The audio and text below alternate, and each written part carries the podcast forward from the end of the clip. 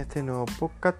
Zidane dio sus 19 futbolistas convocados para el partido de mañana ante, ante el Sevilla, con bajas importantes y otras bajas que claro eran por lesión, eran más seguras, pero las importantes yo dije el por qué.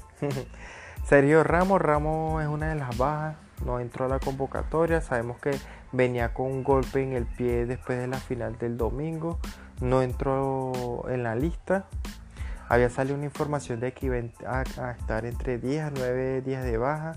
No hubo un comunicado oficial por parte del Madrid, pareciera de que sí se está dando esa información que habían dado.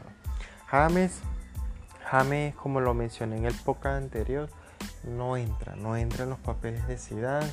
Asiste bien, asiste muy bien, pero no, no entra ni en los sistemas, no entra en nada. La verdad yo, como dije, es uno de los que tiene que salir en verano, porque James necesita minutos. Se viene la Copa América ahorita en verano y, no sé si irá a llegar con ritmo o no, a pesar de que aquí en Colombia dicen que James es importante en la selección, es la figura, sí, pero una cosa es la selección de Colombia y otra cosa es el Real Madrid. Y yo creo que tiene que ser uno de los que tiene que salir porque no, no.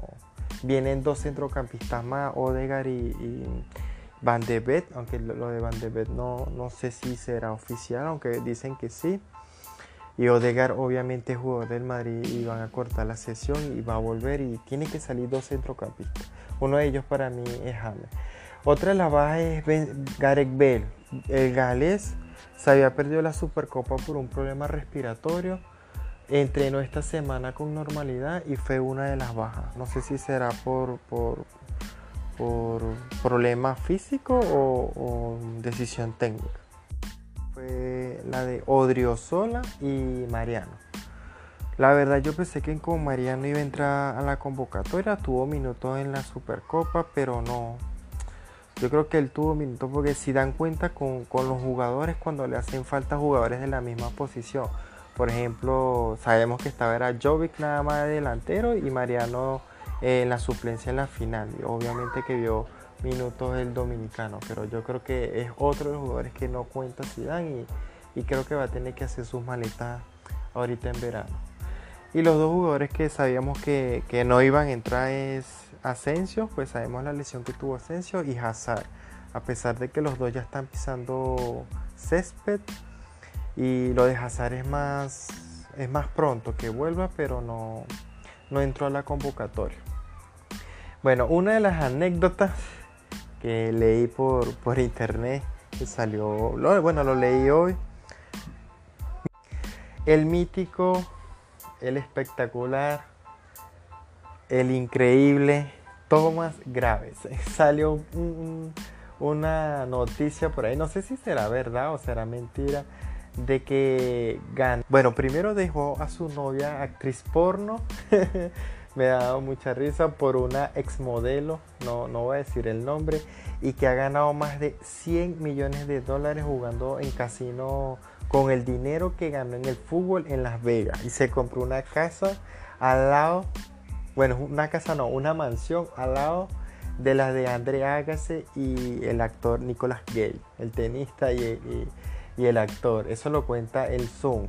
Aunque hay otros medios que dicen es que ha perdido 60 millones en casino y ha ganado más de 100 millones de dólares en inversiones. No sabemos cómo será realmente esa, esa información, pero ¿quién se acuerda de la graviciña de, del danés cuando tuvo esos seis meses en el paso en el Madrid que, que en los entrenamientos mostraba cosas como peleas con sus jugadores, con sus compañeros y era espectacular, de verdad era un personaje este jugador, ha sido uno de los fichajes más, más cagones que ha hecho el Madrid en la época de, de Florentino, Florentino está, eso fue en 2005, pero la verdad que siempre recuerdo a Graves en, el clásico este que ganó el Madrid en el Bernabéu 4 a 2. Sí, con un gol de Zidane de cabeza que le metió el cabezazo a uno de los postal, pero sí, Graves creo que fue una de las figuras del partido por, por lo violento que fue en la mitad de la cancha.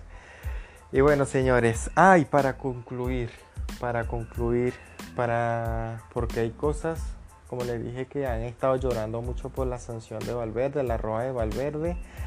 Pero Petón, sabemos que Petón fue jugador del Atlético y, y ha sido uno de los que más ha llorado de la Roja.